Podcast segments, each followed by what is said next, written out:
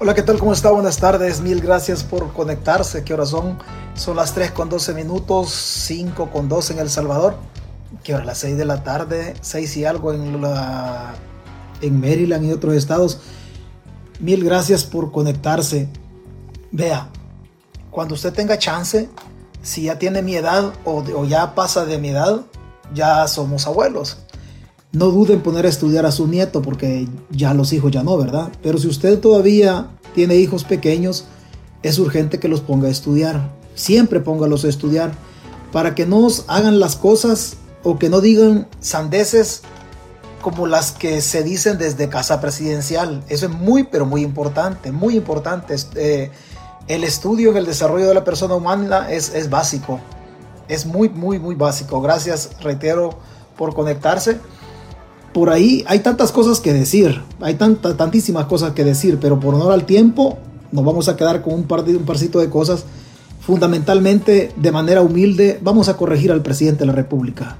Lo vamos a corregir, nos vamos a tomar el abuso de corregirlo en lo que nosotros entendemos, sabemos y conocemos. Obviamente él no conoce, ni sabe, ni entiende de esto, pero nosotros sí lo entendemos y hay que corregirlo.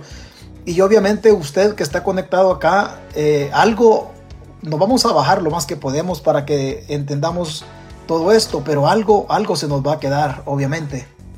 Así que, así que yo se lo, se lo agradezco a usted que esté por acá. Así a la carrera vamos a saludar a un par de personas, Alberto Morazán, Elmer Antonio Gutiérrez, gracias. Edgardo Ricky, Mario Herrera, José López Córdoba, gracias por conectarse desde Charlotte, dice, se le, se le agradece. Elena Argueta, saludos hasta dónde? Santiago de María. Elizabeth Rodríguez, buenas tardes. Lorena Hernández, saludos. Dice, un concurso Miss Universo en El Salvador antes de las elecciones. Es, es que bien complicado y, lo que está diciendo él es cierto. El concurso de Miss Universo se va a desarrollar por ahí por el mes de noviembre, diciembre del 2000, del 2023, o sea, de este año, por ahí por el mes de diciembre. Y si nosotros contamos el periodo para campaña presidencial son tres meses, para diputados son dos meses y para, para consejos municipales un mes. Quiere decir que el, concurso de Miss Universo, tal como lo dice, tal como lo dice William Alexander, justamente lo va a agarrar, va a agarrar ese concurso en la campaña presidencial. O sea que, o sea que, o sea que el gobierno puede hacer campaña o seguramente va a hacer campaña con ese concurso. Muy, muy buena la acotación que usted hace, William. Muy, buena la acotación que hace Elison Ponce, muchas gracias. Multinivel, gracias. Gracias a todas las personas que se hayan conectado. Vea, por ahí hay, hay muchas cosas que platicar. Tengo la sensación, como un comentario, lo voy a dejar así nada más. Tengo la sensación que después de la audiencia, Neto Mason vaya a recuperar su libertad con medidas sustitutivas a la detención tengo esa presunción, tengo, tengo, esa, tengo esa idea que, va a recuperar su libertad Ernesto, Ernesto Mason. No, no, no se había muerto, no voy a pensar que se había muerto, simplemente el hombre por ahí anda todavía, gracias a Dios, ¿verdad? Pero, buenas tardes César, ¿qué aprenderemos hoy? No, pues mire, hoy vamos a aprender, hoy vamos a aprender, hablemos de la presunción de inocencia, hablemos de la presunción, pero partiendo de un error del presidente de la República, partamos de ahí. Partamos de ahí, de un error del presidente de la República. O sea, estamos tan jodidos, sinceramente.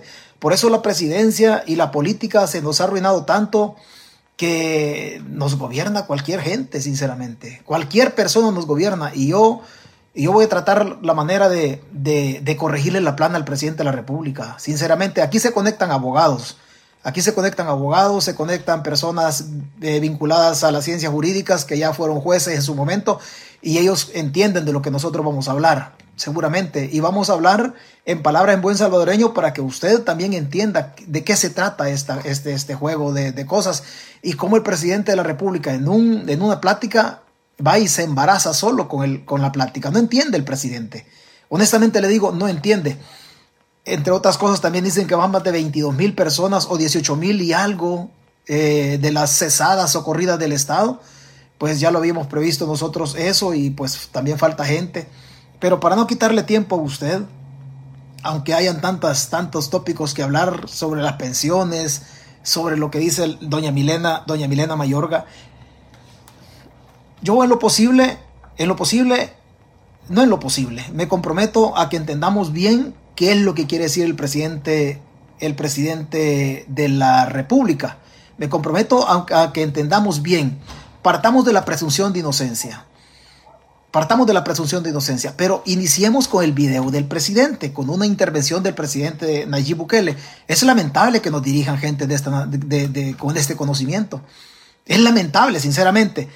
Y, esto, esto, es lo que dice, esto es lo que dice el presidente de la República. Vea, sinceramente le digo, es, es muy, pero muy, muy, muy lamentable. Muy lamentable. Permítame un segundo.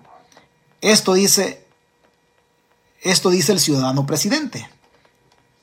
Están en la cárcel. Escuchémoslo. En segundo lugar, si fueran inocentes los que están en la cárcel, ¿cómo explican que desaparecieron los homicidios?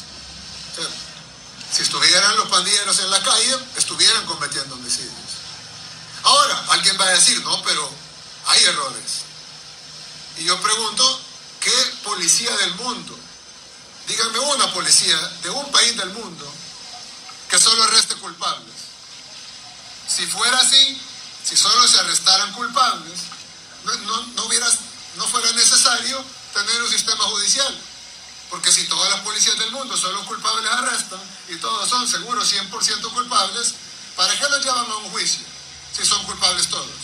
Obviamente los llevan a un juicio porque todas las policías entre la gran cantidad de personas que van a arrestar, la gran cantidad van a ser delincuentes, pero van a haber casos en donde no son, son personas que son inocentes. Es por eso que hay un sistema judicial que debe liberar a esas personas. Y en El Salvador, en lo largo del régimen de excepción, se han liberado, ministro, ¿ah? se han liberado más de 3.000 personas que eran inocentes. Y están en prisión 58.000 personas de las cuales si hay inocentes van a salir, porque el sistema judicial debe dejarlos libres si no hay pruebas suficientes. Pero que me digan una policía del mundo, una, que solo arreste culpables, que tenga 100% de efectividad, que me digan una, en algún país, de los desarrollados, de cualquiera, no existe. Corrijámosle la plana al presidente de la República. Primero decirle que la policía, la policía no tiene la autoridad legal para declarar culpable a una persona. La policía no puede, no puede capturar culpables. Partamos de ahí. Toda persona es inocente. Toda persona. Por eso debe funcionar el Estado de Derecho, para que en arreglo con las leyes vaya y lo declare culpable. La policía no captura culpables. Jamás, en ninguna parte del mundo. En ninguna parte del mundo. Y aquí se conectan, se conectan abogados, personas que ya fueron jueces y pasan por la página ninguna policía está facultada a capturar culpables. Nadie captura culpables. En absoluto.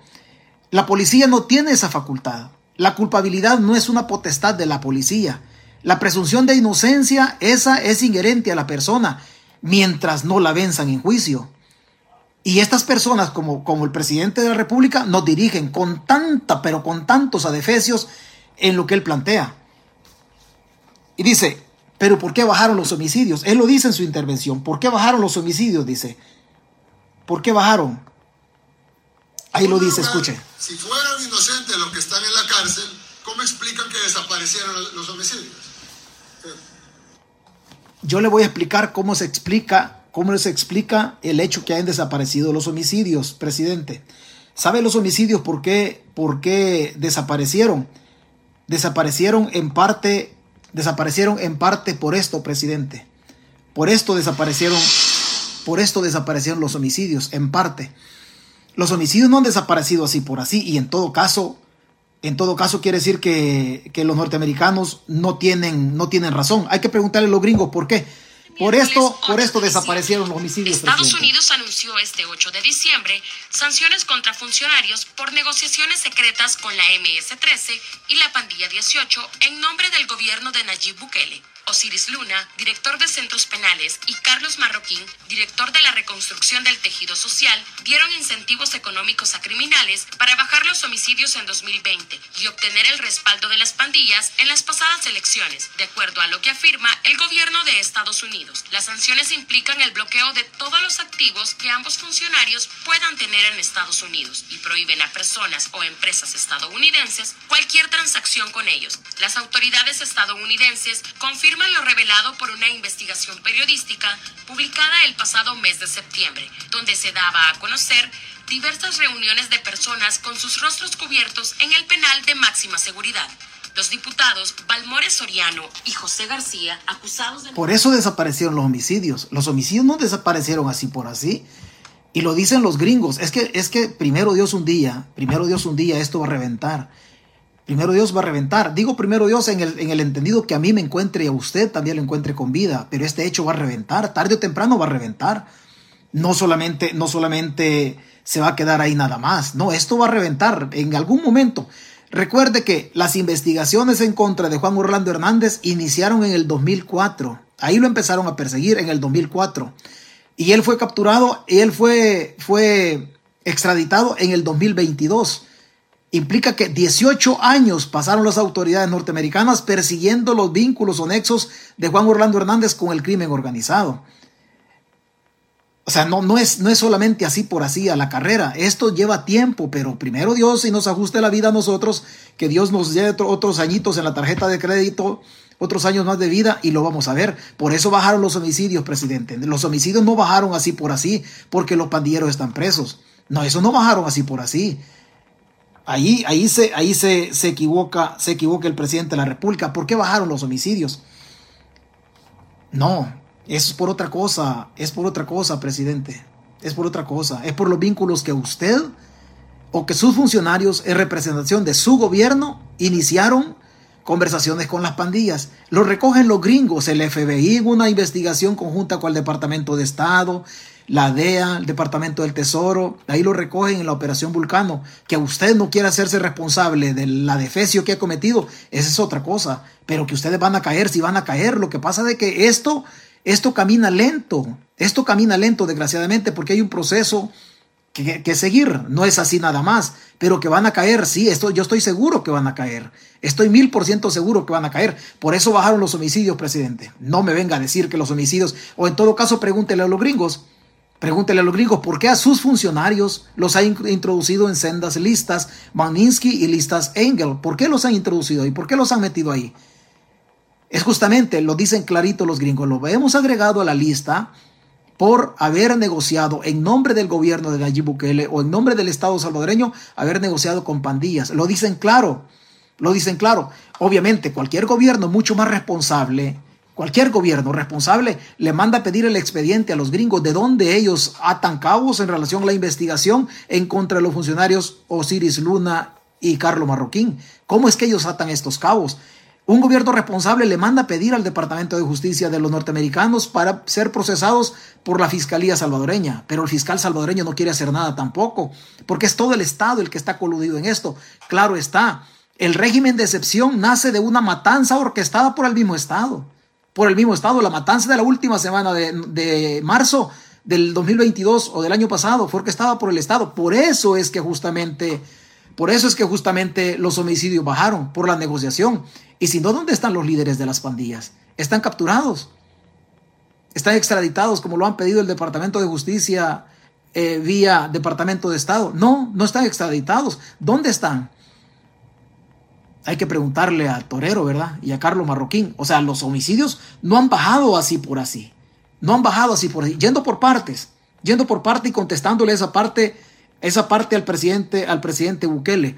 O sea, ¿cómo puede decir un presidente de la República semejantes barrabasadas que cualquier estudiante de primer ciclo de ciencia jurídica lo aprende en introducción al estudio del derecho? O sea, ¿quién no entiende del, debido proceso? El debido proceso son eslabones unidos de una cadena que no se tiene que romper nunca. Que no se tiene que romper nunca. Ese, es un debido proceso. Un paso tras otro paso. Eso no, hay, eso no hay en El Salvador, pero sigamos explicándole al presidente de la República cómo funciona el Estado de Derecho. Sinceramente le digo, es lamentable y estos videos del presidente tienen que andar por todo el mundo. Hay juristas en el mundo que, entienden mejor las cosas, hay estudiantes de ciencias, jurídicas, hay gobiernos, hay, hay diplomatas, hay todo mundo escucha estos videos con semejante barrabasada de un presidente, en serio. En serio, con semejantes patanadas de un presidente de la República relacionando, relacionando el derecho, relacionando el debido proceso, confundiendo la presunción de inocencia o diciendo que la policía captura culpables. En serio, un presidente de la República tiene que cometer estos adefesios y presuntamente él es la persona más inteligente o más capaz dentro de todos los salvadoreños. Ese es el presidente de la República, la persona es la cara más importante del país llamado El Salvador. Claro está, estas son una de las, de las deficiencias que tiene la democracia. La democracia no siempre nos permite a nosotros elegir al gobernante más inteligente, al más versado o el más capaz. No, en muchas ocasiones nos ha, nos ha permitido nosotros elegir deshonestos, corruptos e ignorantes, como en este caso. Este es un craso error de ignorancia del presidente de la República. Y escuchémoslo nuevamente, escuchémoslo. Y, y se lo vamos a ir aclarando por partes. Se lo vamos a aclarar a él por partes, para que vea. Inocentes los que están en la cárcel. En segundo lugar, si fueran inocentes los que están en la cárcel, ¿cómo explican que desaparecieron los homicidios? Ya vimos, los homicidios desaparecieron por negociaciones. ¿Lo dice quién? El Departamento de Estado. Sendas listas de donde han agregado a Carlos Marroquín. Oh, por negociaciones, dicen los gringos. Ellos tienen toda la prueba documentada, tienen videos, tienen audios, tienen todo. Tienen todo. Por eso desaparecieron, por eso desaparecieron los homicidios, presidente. Por eso, lo dicen los, los norteamericanos. Pregúnteles a ellos. Pregúnteles a ellos, a ver, a ver en qué camino va el proceso incoado iniciado contra Osiris Luna y Carlos Marroquín en el Departamento de Justicia. Pero, pero sigamos y después lo paramos y le seguimos, este, le seguimos explicando al ciudadano presidente qué significa lo que él está diciendo. Una barrabasada total, una barrabasada total y hay que explicárselo de estas páginas. Hay que ayudarle a hacer la tarea a él. Hay que ayudarle. Inocentes los que están en la cárcel, ¿cómo explican que desaparecieron los homicidios? Si estuvieran los pandilleros en la calle, estuvieran cometiendo homicidios. Ahora, alguien va a decir, no, pero hay errores. Y yo pregunto, ¿qué policía del mundo? Díganme una policía de un país del mundo que solo arreste culpables. Si fuera así, si solo... La policía no tiene la obligación de, de arrestar culpables. No tiene la obligación de arrestar culpables. El presidente de la República tiene la obligación moral y sus asesores jurídicos de conocer la ley y esa sí tienen que conocerla. La policía no tiene la obligación de, capturar culpables. No. Cuando se captura a través de los órganos auxiliares de la Administración de Justicia, él está hablando una patanada. ¿Por qué? Porque el poder está concentrado. Lo que el presidente está diciendo en este momento no tiene ningún sentido. Ningún sentido. El policía no captura culpables. No, no captura culpables. Toda persona se presume inocente hasta no ser oído y vencido en juicio conforme al arreglo de las leyes, conforme a las leyes o al Estado de Derecho. El policía no, no, tiene la obligación de capturar culpables, no, él va y captura personas sospechosas, personas sospechosas. Si el policía tuviera la, posibilidad de capturar culpables, quiere decir que el policía también fuera juzgador. Oh, yo te capturo a ti, también te voy a poner 20, 30 años de cárcel. ¿Por qué? Porque lo declara culpable automáticamente en la calle. Pero el policía no tiene la potestad de declarar culpable absolutamente a nadie. La potestad recae en quién? En un órgano separado del ejecutivo que se llama órgano judicial y lo dice y lo dice clara, de manera clara la Constitución de la República en su artículo 11 la Constitución dice, ninguna persona puede ser privada del derecho a la vida, a la libertad, a la propiedad y posesión, ni cualquier otro de sus derechos, sin ser previamente oída y vencida en juicio con arreglo a las leyes, ni puede ser enjuiciada dos veces por la misma causa. La persona es capturada, es capturada bajo sospecha de haber cometido un delito. La persona de cuando lo captura la policía, presidente, no la captura como culpable. Esa potestad no recae en el policía. No recae en el policía. ¿Por qué? Porque el delincuente, a partir de que la policía le priva de libertad por la sospecha de haber cometido un delito, porque él no tiene la potestad de declararlo, a partir de ahí, esa, esa privación de libertad, la policía solo tiene 72 horas, por eso hay plazos. Cada plazo que se le va dando al policía, cada plazo que hay al momento de tener a una persona, es un eslabón dentro del debido proceso.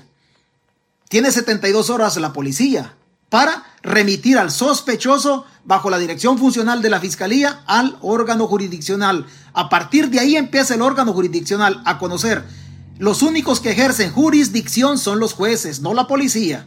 No la policía. La policía y la fiscalía son órganos auxiliares de la Administración de Justicia. ¿Quién? La policía, en colaboración con la Fiscalía General de la República, 193, corresponde a la Fiscalía General de la República, en el 193 de la Constitución, dirigir, coordinar todas las actividades habidas y por haber en relación a la investigación del hecho delictivo que se le, se le presume sospechoso al que lleva detenido, al que lleva doblado la policía. La policía tiene 72 horas junto con la fiscalía. A partir de 72 horas se pone a la orden del órgano jurisdiccional y los únicos que ejercen jurisdicción son los jueces. Ya estando en la orden del juez, se le, ¿qué se hace? Se le decreta, se le pone ahí para la audiencia. Oh, pero antes de todo eso, desde que el policía lo captura, no lo debe golpear, le debe prestar el teléfono para que hable o le comunique a sus familiares. Si es capturado bajo, una, bajo qué orden judicial, si es, el, si es en flagrancia, le tiene que decir por qué lo está capturando.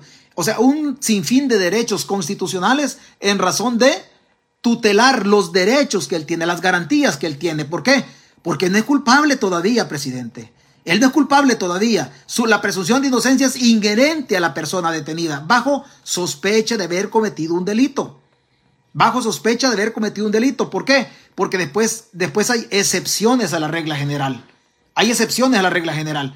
Puede haber un homicidio, sí, pero también se puede dar la legítima defensa. Hay que probar la legítima defensa. Entonces, no es que la policía capture, capture eh, culpables, presidente. Dice, hasta ser oído y vencido en juicio con arreglo a las leyes. ¿Quién vence en juicio? En juicio vence el juez de paz.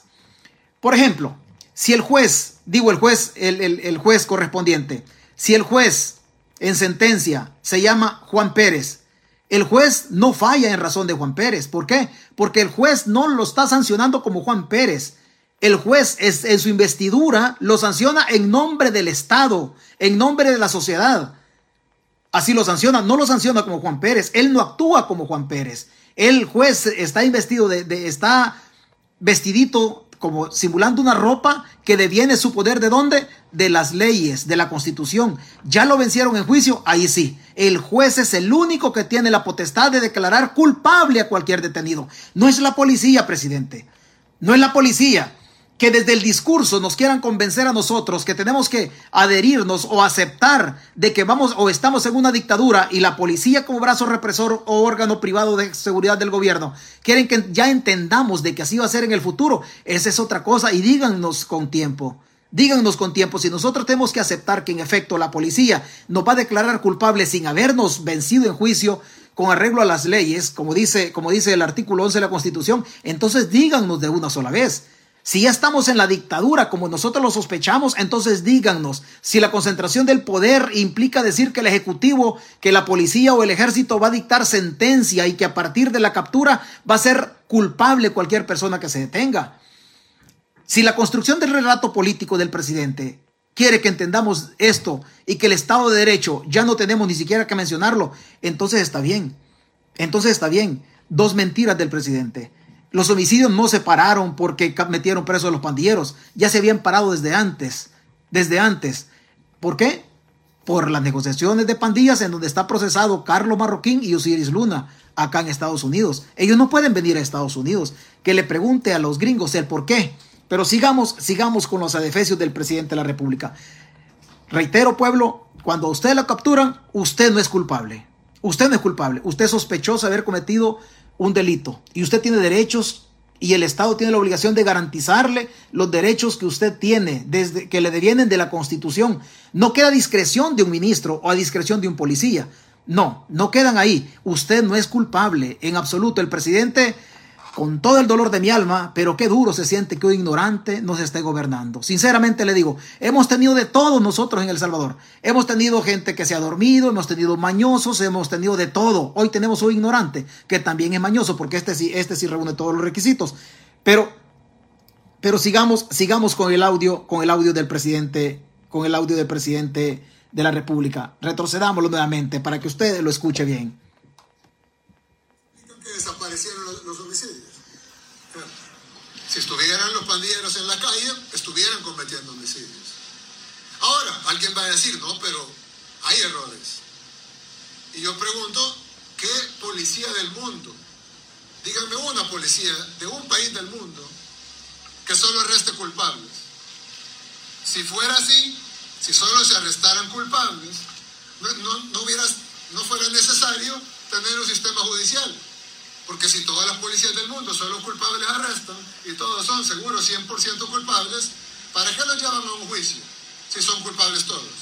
Obviamente los llevan a un juicio porque todas las policías, entre la gran cantidad de personas que van a arrestar, la gran cantidad van a ser delincuentes, pero van a haber casos en donde no son, son personas que son inocentes. Es por eso que hay un sistema judicial que debe liberar a esas personas. Y en El Salvador, en lo largo del régimen de excepción, se han liberado, ministro, ¿ah? se han liberado más de 3.000 personas eran inocentes. Quien tiene que anunciar, quien tiene que anunciar la liberación de personas no es el Ejecutivo. No es el Ejecutivo, son los jueces. Si no, si no encuentran prueba para imputarle o probarle la conducta por la cual ha sido detenida la persona. No es el gobierno. ¿Cuántos hemos liberado, ministro? Es que no es el gobierno el que tiene que hacer esto, es el órgano judicial. En todo caso, quien debiese estar dando estas cifras es el presidente de la Corte Suprema de Justicia, no el gobierno. No el gobierno. Él mismo se contradice y no entiende lo que no entiende lo que está mencionando. La policía no declara culpables o no captura inocentes, sino que captura culpables, dice. Y para eso está el órgano judicial. Sí. ¿Cuándo? Cuando el órgano judicial es independiente, presidente. Pero el órgano judicial no se le olvide, presidente, que usted lo secuestró a partir del golpe de, eh, que le dio a la sala de lo constitucional aquel primero de mayo del 2021. Recuerde, presidente, que fue usted el que secuestró la independencia del órgano judicial cuando el único motivo que tenían los jueces era tener más de 60 años de edad y pareció, pareciera ser de que el hecho de ser viejos o de 60 años, eso los inhabilitaba para seguir conociendo o seguir administrando justicia y los tribunales en El Salvador. Es desde allá donde viene el problema. Hoy tenemos jueces que no se entienden de sana crítica, que no entienden de psicología, que no entienden de nada. ¿Por qué? Porque son bichos pasapapeles de 25, 28 años, abogados recién graduados que la dictadura va y los pone ahí justamente. Ahí justamente. Quienes tienen que liberar son los jueces, no el presidente de la República. No el presidente de la República. Tampoco lo puede hacer un ministro vinculado al narcotráfico, como el caso de Torero o Villatoro. No lo puede hacer él, no. Es el órgano judicial, siempre y cuando hubiese independencia de los tres órganos del Estado. Pero como es él el dueño, el amo y señor de la República, entonces a él le toca salir a dar todo este tipo de conclusiones. A la persona la captura la policía bajo sospecha de haber cometido un ilícito penal, haber robado, haber cometido un homicidio, simple o agravado, lo que sea, esa policía lo pone a la orden de los jueces. ¿Para qué? Para que administren justicia, personas versadas en ciencias jurídicas con otras capacitaciones inherentes a su carrera. Los jueces van y la prueba aportada por la fiscalía y por la policía, ¿por qué, ¿por qué la fiscalía y la policía tienen que aportar prueba? Porque ellos aportan prueba para buscar la culpabilidad del detenido, porque hasta ahí no es detenido, hasta ahí, perdón, no es culpable. Los jueces fallan en virtud de la prueba aportada por la policía y por la fiscalía. Los jueces recaban la, policía y la fiscalía recaban la prueba, los jueces la reciben. La obligación de los jueces fundamentalmente son dos, así, así gruesas para que nos entendamos. Valorar la prueba, emitir una, una resolución, ya sea absolutoria o de culpabilidad a partir del, sometimiento de la prueba que le hace la policía y la fiscalía, a partir del sometimiento de la prueba y de la valoración que hacen los jueces, son los únicos que pueden declarar culpable a una persona, se llaman jueces u órgano jurisdiccional.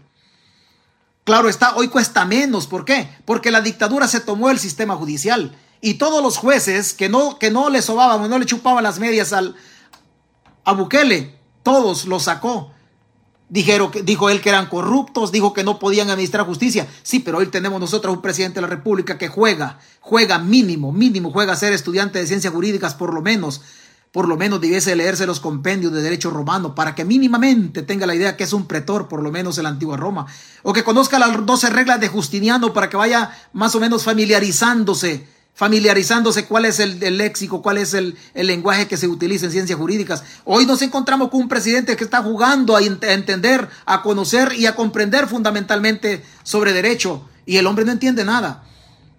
No se capturan culpables, no se capturan culpables se capturan presuntos inocentes, se capturan sospechosos. La culpabilidad, reitero, solo es potestad del juez. Y el artículo 11 de la Constitución todavía más allá, va más allá en su inciso, en el inciso segundo, y todavía lo dice. La persona tiene derecho al habeas corpus cuando cualquier individuo o autoridad restrinja ilegal o arbitrariamente su libertad también procederá el habeas corpus cuando cualquier autoridad atente contra la dignidad o integridad física, psíquica o moral de las personas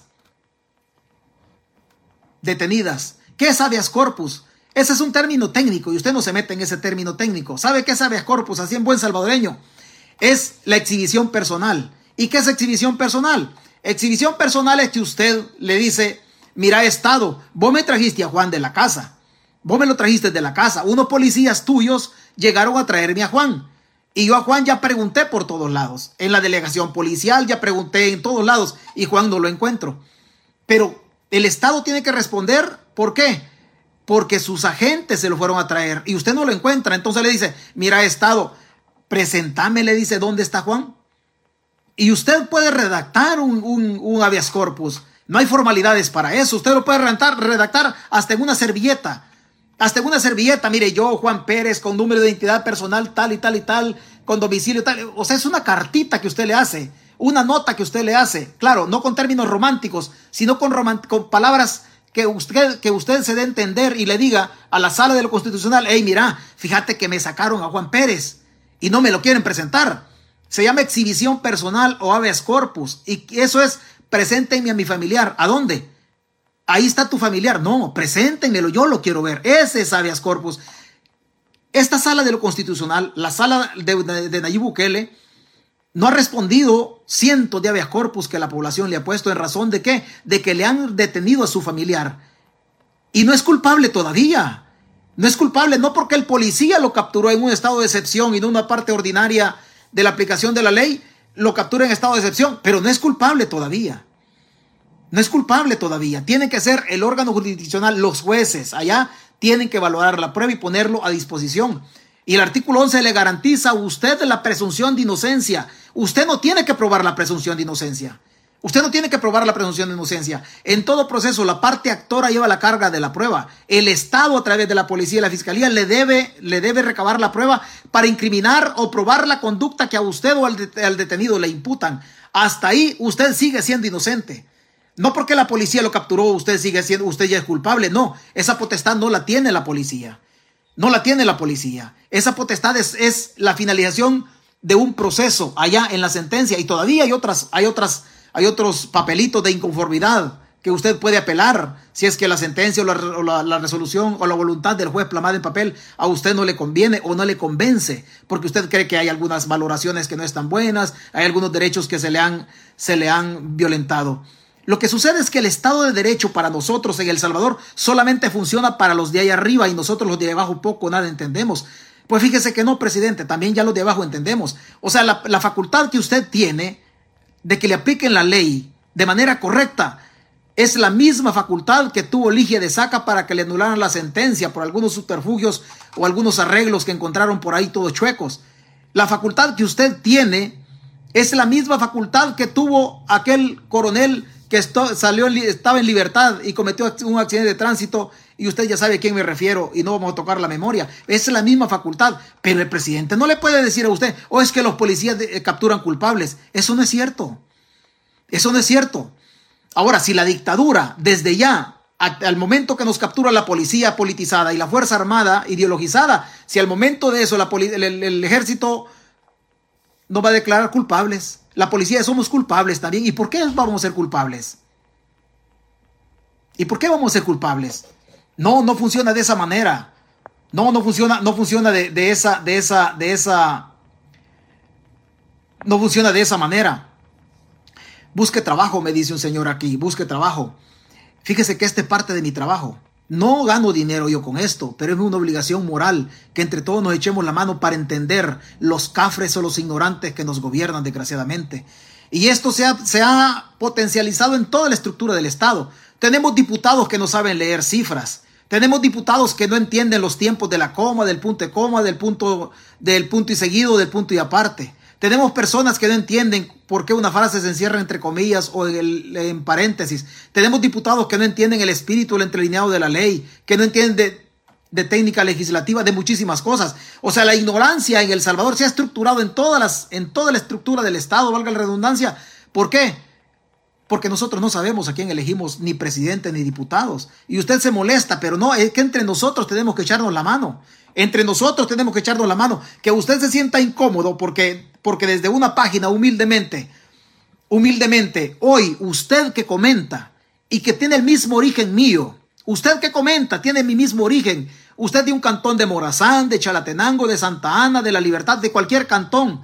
Antes nos veían a nosotros como cualquier cosa y hoy resulta que a un apellido raro como los Bukele le estamos sacando galladas. Se da cuenta que tan importante es la educación. Qué tan importante es la educación. Antes nos veían y nos ninguneaban de la, como ellos querían. Porque eran de apellido Simán, porque eran de apellido Salume, porque eran de apellido Calleja, porque eran de apellido Bukele. Hoy no, hoy ya le sacamos las galladas. Hoy ya le sacamos las galladas. ¿Por qué? Porque tener apellido raro no es sinónimo de ser educado. No es sinónimo de ser educado. También hay gente de apellido raro que son perfectos ignorantes. Y nosotros como pueblo tenemos la obligación de desnudarlos. Tenemos la obligación de desnudarlos. Lo que está haciendo el presidente de la República, perdóneme con todo respeto, con todo respeto, desde el momento que un alumno entra a un aula universitaria en primer ciclo y cursa introducción al estudio del derecho, a partir de ahí ya tiene nociones generales de qué es Estado de Derecho. Por lo menos alguna idea general tiene qué es Estado de Derecho. No es por falta de recursos que Bukele no se educó. No, es, es, un problema mental el que el hombre tiene. No es por falta de recursos. Dinero, a esta gente le ha sobrado dinero para educarse. El problema es que la pobreza de ellos no está en la bolsa, está en el cerebro y por eso nos toca a nosotros aguantar, aguantar este tipo de cosas. 58. Escúchelo otra vez. Si fueran inocentes los que están en la cárcel, ¿cómo explican que desaparecieron los homicidios? Si estuvieran los pandilleros en la calle, estuvieran cometiendo homicidios. Ahora, alguien va a decir, no, pero hay errores. Y yo pregunto, ¿qué policía del mundo? Díganme una policía de un país del mundo que solo arreste culpables. Si fuera así, si solo se arrestaran culpables, no, no, no fuera necesario tener un sistema judicial. Porque si todas las policías del mundo son los culpables arrestan y todos son seguros 100% culpables, ¿para qué? Qué caro pagamos nosotros. Qué caro pagamos nosotros. No hay pandilleros en la calle, presidente. Y tiene toda la razón. Es que pandilleros en la calle o los homicidios se pararon. Los homicidios no se han parado. No se han parado por la matanza que organizaron ustedes mismos. Por la matanza. La matanza de marzo. Última semana de marzo. Es una matanza responsabilidad responsabilidad del Estado. Se lo voy a leer a usted el comentario, se lo voy a leer porque, porque, fíjese bien, vos sos ignorante, me dice, mira todo el pueblo que le mataron a un familiar, hoy ya hay más paz en nuestras colonias, tú sos una mierda, me dice. Es posible, es posible que mi postura a usted no le guste, es posible que mi postura a usted no le guste. Hay que darse cuenta si el estado de excepción se puede sostener en el tiempo si las finanzas del Estado van a alcanzar para sostener esta política pública, porque esto ya se convirtió en política pública. Esto no, no, no se puede sostener en el tiempo, Señor. No se puede sostener en el tiempo, porque nuestro problema no es de pandillas nada más. No es de pandillas. Si el problema del Salvador fueran los pandilleros, agarremos 60 mil proyectiles y peguémosles un balazo a cada uno. Le pegamos un balazo a cada uno y se termina el problema. Es que el problema no son los pandilleros nada más. El problema es una estructura del Estado que produce pobres. Nuestro Estado produce pobres. Y nuestro Estado nos va combinando a nosotros de tal suerte que nos va programando a que pensemos como pobres. Y como pensamos como pobres, estamos esperando que un apellido raro llegue a gobernarnos. Nuestro problema, aunque a usted, don, don Edgardo Siliesar, le parezca que lo que yo estoy diciendo es una mierda, no se, no se sostiene esto. No se sostiene, ¿por qué? Porque si el problema, le repito, señor, y no lo voy a, no creo yo a usted que lo voy a bloquear, no, me encanta que usted me diga que soy una mierda, porque si yo que pasé por, uno, por una universidad, si yo que estuve becado fuera del país, usted me dice que mis conocimientos de ciencia jurídica son una mierda, imagínese si no es una mierda un presidente de la República que solamente cursó dos ciclos de ciencias jurídicas y no pasó ni una materia en la Universidad Centroamericana José Simeón Cañas o, o la UCA. Ni una. Y usted me dice que yo soy una mierda. Y yo entiendo muchísimo más de esto. Muchísimo más de esto. Qué jodido está usted entonces apoyando a un presidente que no conoce o desconoce absolutamente de lo que yo estoy hablando. Nuestro problema no son de pandillas. Si el problema fueran de pandillas, pongamos a los pandilleros todos, 60 mil pandilleros en un paredón y peguémosles un balazo a cada uno. El problema es que el Estado va a volver a parir otra vez pobres. Y los pandilleros que hoy tienen 18, 25, 30 años y los matamos, allá abajo vienen niños empujando, vienen niños que hay que ayudarles a desarrollarlos. Y no se pueden desarrollar los niños. ¿Sabe por qué? Porque el dinero se lo roban los políticos y por eso el dinero no llegan los impuestos en el, en el retroceso o en el regreso de los impuestos, no llegan allá. En el retorno no llegan a la educación. ¿Y sabe por qué no llegan a la educación? Ya le voy a mencionar por qué no llegan a la educación ya le voy a mencionar a usted por qué es que los impuestos no llegan a la educación. Si el problema de nosotros decimos, oh, es que fíjese que son los pandilleros, excelente, pero ya vienen otros niños. Si matamos a los pandilleros de hoy y no metemos preso a los políticos que se roban el dinero, matamos a los pandilleros en este momento, dentro de 20 años, a los niños de ahí atrás que se les está negando la educación por la corrupción de este gobierno y de los anteriores dentro de 20 años vamos a tener el mismo problema. El problema no es de, no es de pandillas. El problema es que nosotros tenemos un sistema político, una casta política que se roba el dinero, que mama de la teta del Estado. Y cuando ellos se roban el dinero, no llega ahí abajo. O sea que nuestro problema no va a ser de pandillas. ¿Por qué? Nuestro problema es la pandilla de la casta política. Son los políticos. ¿Por qué le digo que son los políticos? Señor, se roban el billetito se roban el billetito. O si no, pregúntele, a lo, pregúntele otra vez a los gringos por qué esto. Pregúntele otra vez a los gringos. Mire, dígale, ¿y por qué esto? Por parte del Departamento de Tesoro estadounidense, fueron impuestas este jueves 9 de diciembre contra 15 actores corruptos de diferentes países, entre ellos la jefa del gabinete presidencial de Bukele, Carolina Recinos. Estados Unidos señala a Recinos por actos de corrupción durante la emergencia por el COVID-19 como adquisiciones millonarias sospechosas en la construcción del Hospital El Salvador, compras dudosas durante la pandemia a empresas no relacionadas con salud y medicina y reventa de material recibido en donación para atender la crisis sanitaria con grandes márgenes de ganancia. Con estos señalamientos, Resino se une a la más reciente lista de sancionados por Estados Unidos, junto con Osiris Luna, director de centros penales, y Carlos Marroquín, titular de reconstrucción del tejido social, ambos acusados de negociaciones con organizaciones criminales. Después de que el Departamento de Tesoro diera a conocer la sanciones contra la jefa del gabinete, el presidente Nayib Bukele reaccionó una vez más en contra de las acusaciones. El presidente Bukele dijo que el gobierno de Estados Unidos no acepta colaboración, amistad o alianza. Más tarde también respondió al... ¿Se da cuenta cuál es el problema de nosotros? Mientras el pueblo aplaudía 300 dólares, mientras el pueblo agarraba macarrones y agarraba atún, la Carolina Resino montaba una estructura para defalcar el Estado mientras el pueblo ponía los muertos, mientras los médicos, nuestros médicos en la red hospitalaria salvadoreña morían y el presidente les ofrecía una indemnización que hasta este momento no se las ha entregado, la Carolina Recinos, su marido y su hijo y otros ministros montaban una telaraña para desviar millones de dólares mientras el pueblo ponía los muertos. ¿Se da cuenta cuál es el problema? Yo no le voy a decir, aparte que usted me dice que lo que yo estoy diciendo es una mierda, yo no le voy a decir que lo que usted me ha escrito es una mierda. No, no, usted no es una mierda. Usted es un ser humano muy, pero muy valioso. Que hay que entrar en, estas discusiones con usted. Claro que hay que, sí, hay que hacerlo. ¿Sabe quiénes son una mierda? Los políticos. los políticos, su gobierno, a quien usted, a usted lo eligió. ¿Por qué? Porque se subió en la ola para luchar contra la corrupción. ¿De cuáles? De los gobiernos del pasado. ¿Por qué era corrupto los gobiernos de Arena? Porque fueron corruptos los del FMLN y él se subió y dijo, vamos a hacer las cosas diferentes. Vamos a hacer las cosas diferentes. Entonces nosotros terminamos eligiendo, o el pueblo terminó eligiendo a un gobierno. Hoy si voy a retomar su palabra, don, don Edgardo Silésar, a un gobierno que al tenor de lo que usted dice, él sí es una mierda. Él sí es una mierda. Lo que el ciudadano, usted, yo y cualquier persona que está comentando en esta transmisión hace es una obligación ciudadana de carácter cívico de auditar desde la crítica, desde el comentario, de auditar la gestión que hacen los políticos. ¿Por qué? Porque están administrando fondos públicos. Al tenor del que usted me dice de la palabra que yo soy una mierda, una mierda es su presidente, que le ha puesto reserva a los gastos del Estado durante siete años y usted no se da cuenta que han hecho el dinero. Usted no se da cuenta que han hecho el dinero.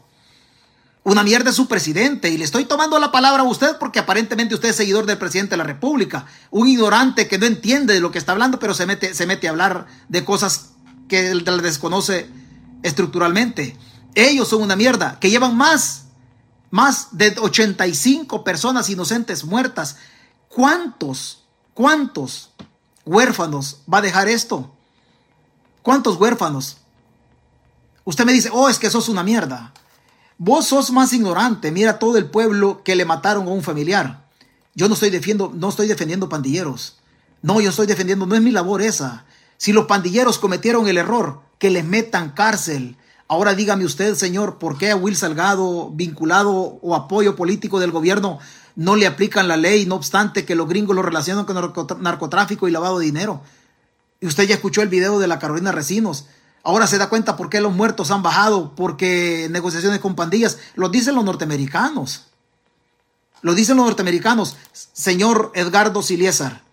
Todo aquel gobierno o autoridad que tiene la obligación moral y legal de cumplir con los preceptos constitucionales y no los cumple y negocia con la vida del salvadoreño o montan montan crímenes desde el Estado, desde Casa Presidencial, para chingarse a los salvadoreños, matándolos como pasó en noviembre, 9, 10 y 11 de noviembre, como pasó la última semana, esos gobernantes, esas autoridades que juran cumplir y hacer cumplir la constitución y no la cumplen, sino que se roban el billete, ellos se actúan como una mierda, Señor. Y le voy a seguir retomando su palabra. Le voy a seguir retomando su palabra. Se da cuenta cuál es el problema de nosotros. Está bien que el político le secuestre el voto. Lo que no está bien es que el político le secuestre el, el cerebro, el pensamiento. Usted está bien que haya aplaudido con las manos, Incluso que ha aplaudido con las orejas. Y si quiere aplauda con lo, con lo, que resta. Lo que, no se le, lo que a usted se le exige es que el cerebro no es para aplaudir, es para pensar. ¿Cuánto paga usted por pensar? No paga ni un 5, pensar es gratis. El problema es que como pensar es gratis y lo que menos hacemos es pensar, entonces le damos el cerebro a los políticos y por eso estamos metidos en esta crisis se da cuenta cuál es el problema de nosotros. Mientras usted dice, está mencionándome que lo que yo digo acá no sirve de nada, pero sí aplaude a un gobierno que hasta hoy no ha iniciado o incoado un proceso penal en contra de sus corruptos. Mientras usted aplaude, mientras usted hace lo que no tiene que hacer en ciudadano, la labor suya y mía es auditar la gestión pública, porque el gobierno, porque el presidente de la República, porque los funcionarios, más allá de ser nuestros jefes, son nuestros choleros o empleados. Son nuestros choleros o empleados. Señores, un pueblo que se arrodilla frente a los que tienen que ser sus empleados es un pueblo que no merece la libertad. La libertad es un principio que nosotros lo traemos inherente y necesitamos ser libres. Pero la libertad como principio también tiene que ser resguardada, tutelada y vigilada por una sociedad pensante. Como nosotros nos hemos, hemos entregado nuestra libertad al gobierno, el gobierno donde nos tiene hoy, sometidos. Totalmente sometidos nos tiene. Se da cuenta cuál es el problema. Se da cuenta cuál es el problema. Dedicarnos a aplaudir. Y usted me puede decir que yo soy una mierda. Incluso usted tiene la facultad de putearme. Tiene la facultad de putearme y usted lo puede hacer. Lo que usted no puede desvirtuar nunca, que su presidente es un ignorante, un corrupto e incapaz. Eso usted no lo puede desvirtuar en ningún momento. Y ahí usted me puede decir lo que usted quiera lo que usted quiera y lo que, a lo que se le ocurra. Usted tiene toda la, toda la potestad de hacerlo. Hágalo, putéeme.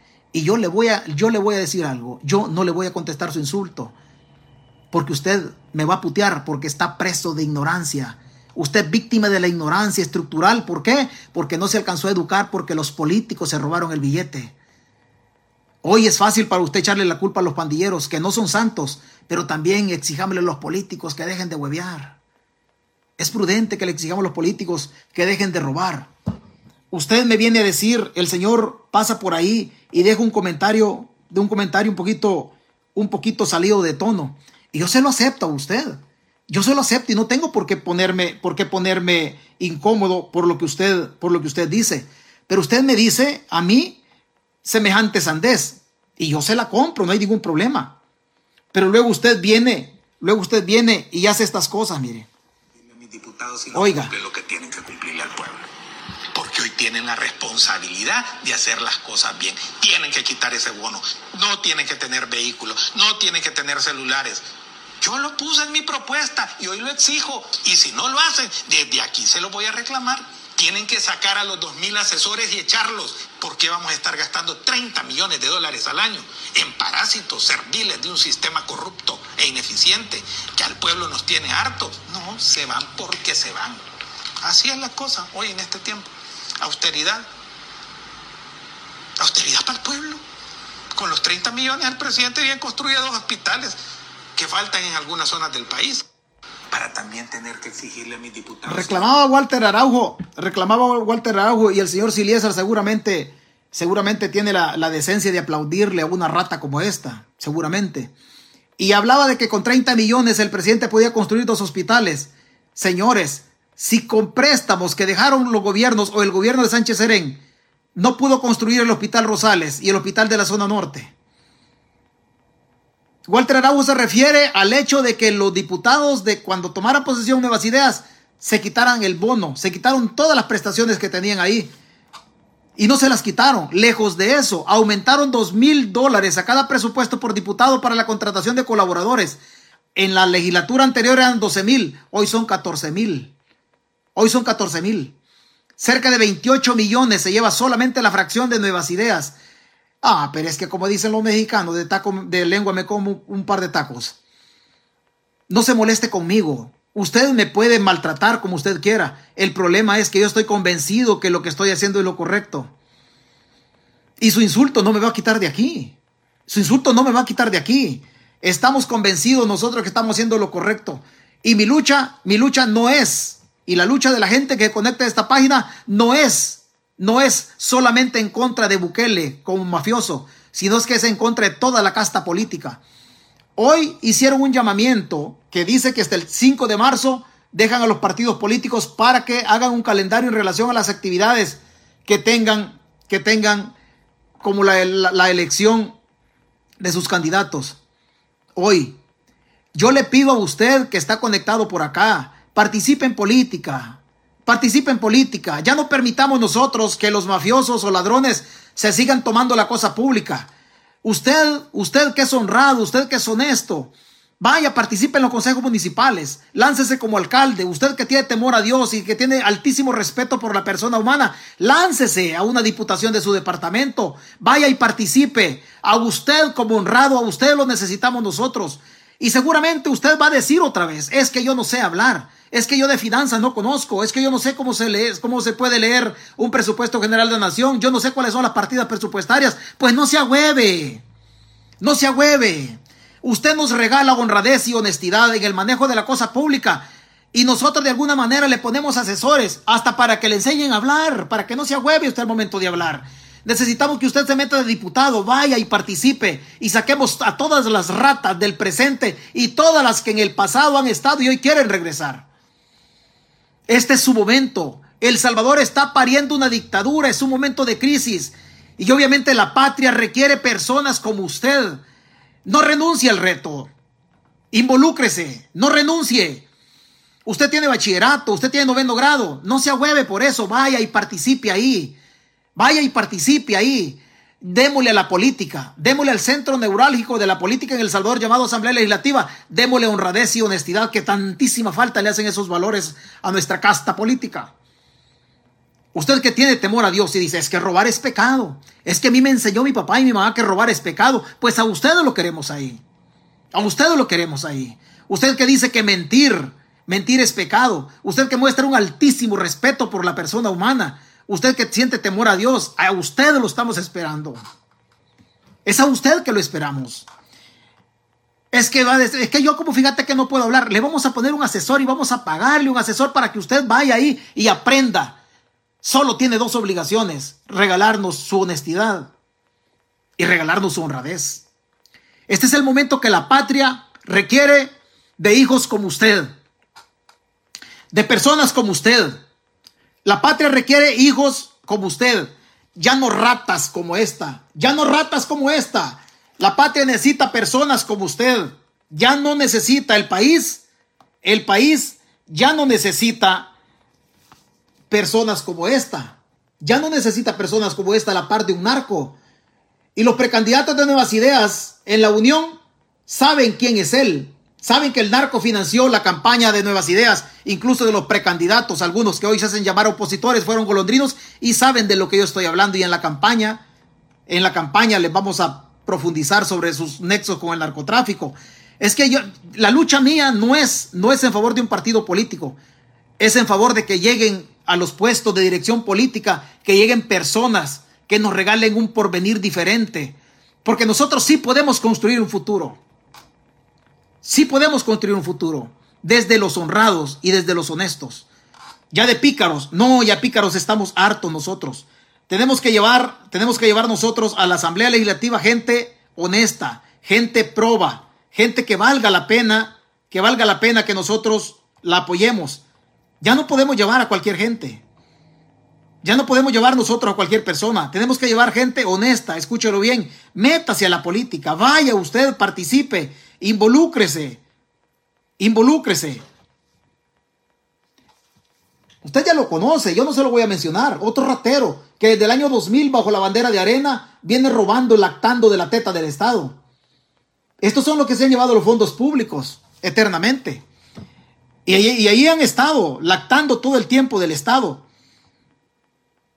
Y ya es tiempo, y es tiempo nosotros, o como esta persona que le mama las medias o le chupa las medias y lo que puede al presidente de la República. Estos son los famosos líderes sindicales que nosotros tenemos en El Salvador. Personas que vendieron la causa en relación a las pensiones y que hoy solamente aplauden. Y que dijeron de que el gobierno les iba a quitar las AFP y hoy solamente aplauden. Entonces usted regálenos la oportunidad de que nosotros como país tengamos una clase política diferente, con lo que usted nos puede entregar a nosotros. El país, la patria está pariendo una dictadura y sigue dándole sustento a una casta política que drena los fondos públicos, que mete las uñas donde puede, mete las manos donde puede, para dejar a nuestras generaciones, las que vienen empujando atrás, para dejar a nuestras generaciones sin educación, sin salud, en donde las mismas oligarquías hacen dinero con su economía que, simplemente crece y donde el desarrollo de la persona humana no se da. Ponga a su hijo a estudiar, porque si su hijo no estudia, si su hijo no estudia, va a llegar a ser presidente de la República. Va a llegar a ser presidente de la República. Es urgente que su hijo estudie. ¿Para qué? Para que su hijo llegue a ser un estadista en la República. Un estadista es un presidente. Un presidente no siempre es un estadista. Un estadista es un presidente que conoce de la cosa pública y de las políticas públicas, que conoce de, las relaciones diplomáticas, del lenguaje diplomático. Ese es un estadista. Un presidente no siempre es estadista, porque hoy tenemos un presidente que además de ser un ignorante, es un mafioso que ha rascado los fondos de la gente. Y que desde Casa Presidencial, en noviembre de 2021, 9, 10 y 11, y la última semana de marzo, del año pasado utilizaron el Estado para fraguar, orquestar, organizar y ejecutar masacres en contra la misma población. En contra la misma población. Un día va a salir a la luz todo esto. Un día va a salir a la luz. Por hoy nosotros debemos conformarnos que tenemos que seguir haciendo la lucha. La patria lo requiere a usted y la patria lo me requiere a mí. Y no vamos a renunciar a esta lucha porque Dios solamente le da luchas o batallas difíciles a los soldados más capacitados. Y seguro estoy que usted es tan capacitado como yo soy tan capacitado. Y la patria no puede estar hoy en mejores manos que las suyas y las mías. La historia nos puso aquí y nosotros no debemos defraudar a la patria, no por los partidos políticos, sino por el terruño, el pedazo de tierra que nos vio nacer. Buenas tardes.